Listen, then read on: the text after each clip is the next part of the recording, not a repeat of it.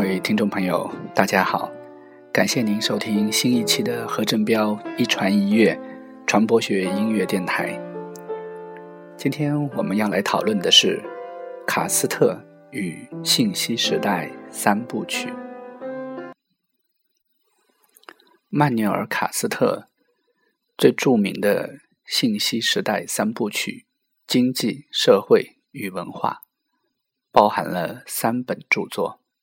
第一部，网络社会的兴起；第二部，认同的力量；第三部，千年终结。这部学术三部曲引起了欧美学界的高度关注。被认为是一部空前的巨作。英国社会学家安东尼·吉登斯甚至认为，本书是目前描绘全球信息化时代轮廓的最杰出的成就。英国的《经济学人》杂志称卡斯特为虚拟世界第一位重要的哲学家。二零零四年十一月二十三日下午，时年六十二岁的曼纽尔·卡斯特到上海参加了《文汇报》邀请主办的一次讨论会。在讨论会上，卡斯特解释了他为什么会从社会学院转到传播学院。卡斯特说。我曾经用二十四年的时间在加州大学从事社会学研究。现在，我之所以从社会学院转到传播学院，是因为在信息时代的公共空间中，传媒日益处于核心地位。中国在今天的全球化网络中具有重要的作用。我的学生中有七个博士的论文都和中国有关。目前，全球正在经历一个巨大的快速结构转型，人们在这一巨大转型面前手足无措，不知道作何反应。在这个转型过程中，传媒主要的报道是经济分析，这种分析是从市场的观念来理解社会。然而，社会并不是一个市场。市场虽然重要，却不能代替整个社会。这种转型还取决于文化、社会和政治等多种因素。当时在上海和卡斯特对谈的有华东师范大学历史系教授许继林、复旦大学新闻学院教授吕新宇、华东师范大学中文系。副教授罗刚，以及同济大学城市与空间研究所副教授王伟强等，卡斯特的三部曲《信息时代：经济社会和文化》，在一九九六年至一九九八年由 Blackwell 出版了第一版，两千年至两千零三年又出版了第二版，英文版再版了十七次。并被翻译成十七国文字。中文版，如果你现在想要买到三本全套的中文版的话，在孔夫子网上价格是五百元。根据 SSCI 的统计，卡斯特论文在社会学门类中引用的次数排名第五，在传播学门类中。卡斯特的论文被引用率是排名第一的，但是我查了一下国内的传播学的数据库，很遗憾，曼纽尔·卡斯特的引用率却并不高。这也是为什么我认为今天要做卡斯特的专辑。在介绍他的专著和生平之前，我们先来听这首《千年》。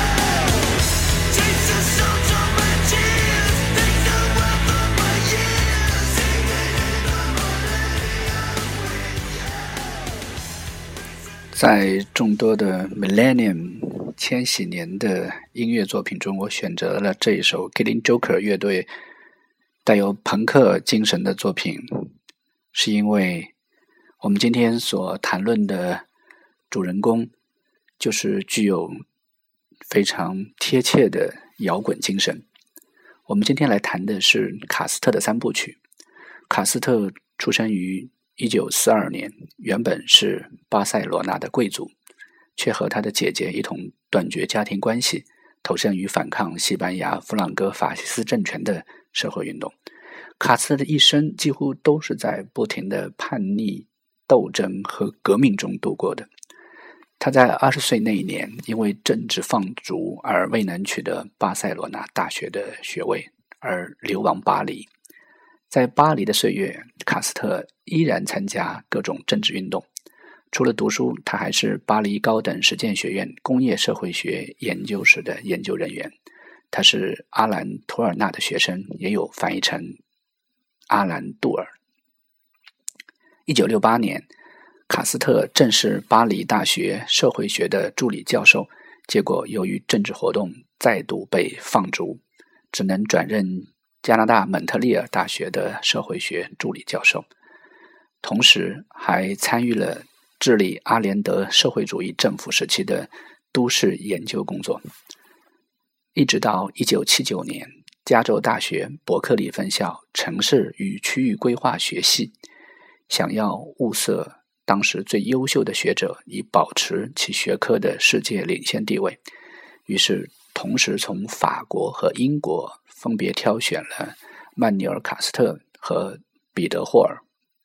从此，在加州大学，卡斯特才真正开始了其完全学院的研究活动。在这段时间里，卡斯特曾经访问与研究了超过三十五个国家，几乎涵盖了世界各个地区。一直到九十年代中期。卡斯特由于突然发生的健康原因，才不得不停止了奔波的双腿，在病床上开始了他三部曲的写作。卡斯特认为，从第二次世界大战以来，信息技术的发展实际上是全球化的核心推动力，尤其在进入八十年代以后。信息技术革命和资本主义相结合，构造了一个全面扩展的全球社会新形式，即网络社会。这样一个新的社会组织形式以其普遍性，迅速扩展到全世界，给每个人的生活带来了冲击。他提出了信息流动社会，叫做 “space of flows”。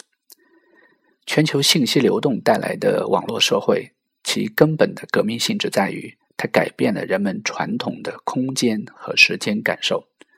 首先，空间不再是固定的，成为了流动的空间，就是卡斯特所定义的 “space of flows”。利用高速传播的音像系统、现场直播、无线手机、电脑互联网等，人们可以立刻进入到一个不同的空间，并且。参与其中，由此也就产生了压缩的时间，不同时间发生的事情都能集中在一起，为同一个瞬间。这也打破了我们传统的时间感受。这种变化导致了更为高速有效的经济活动，同时也使得社会组织彻底的国际化，人们交往进一步加速。满足生活需要的各种活动更为方便快捷。由于减少了面对面的接触，人们也就变得更为独立自由，产生了一种普遍的解放感。但是另一方面，这种信息化也淡漠了认同感，从而使国家认同变得更为重要，而且可能在今天看来，这些理论并不是那么的新鲜。但是我们要知道，这是卡斯特在九十年代中期的预言，而他所做的研究正是我们今天正在发生的一切。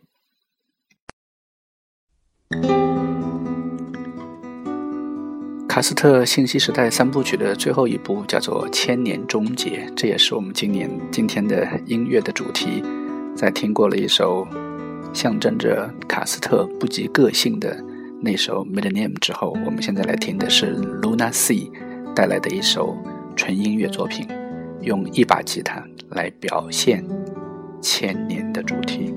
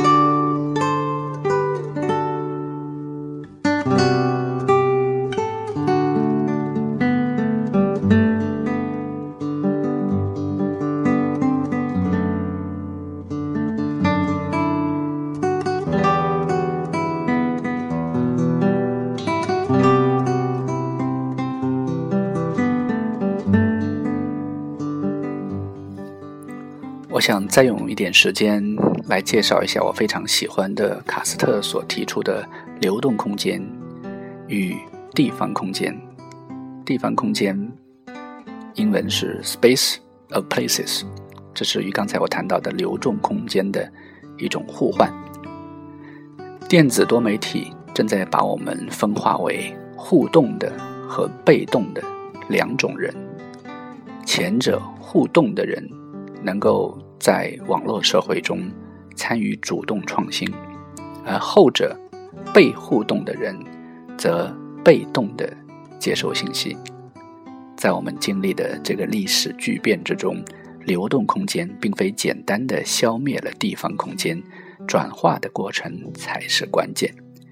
举例来说，像亚马逊这样的网络虚拟书店兴起的时候，城市里密集的实体书店。就衰退了，大量的书店街在欧美消失了。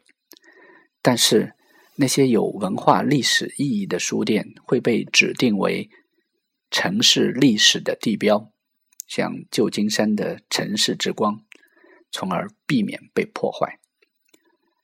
那些表现出特殊的空间与文化风味的新的实体书店。在全球化与信息化的大潮中，有机会成为改变城市中心空间氛围的重要的元素。设计师在都市设计与建筑设计上获得了全新的表演舞台。甚至书籍在生产过程中尝试使用电子读物或者现印现打的速成书的市场，在这种可能性之下。书籍本身的文化形式也有可能被设计的更加细致，升级为手工艺品。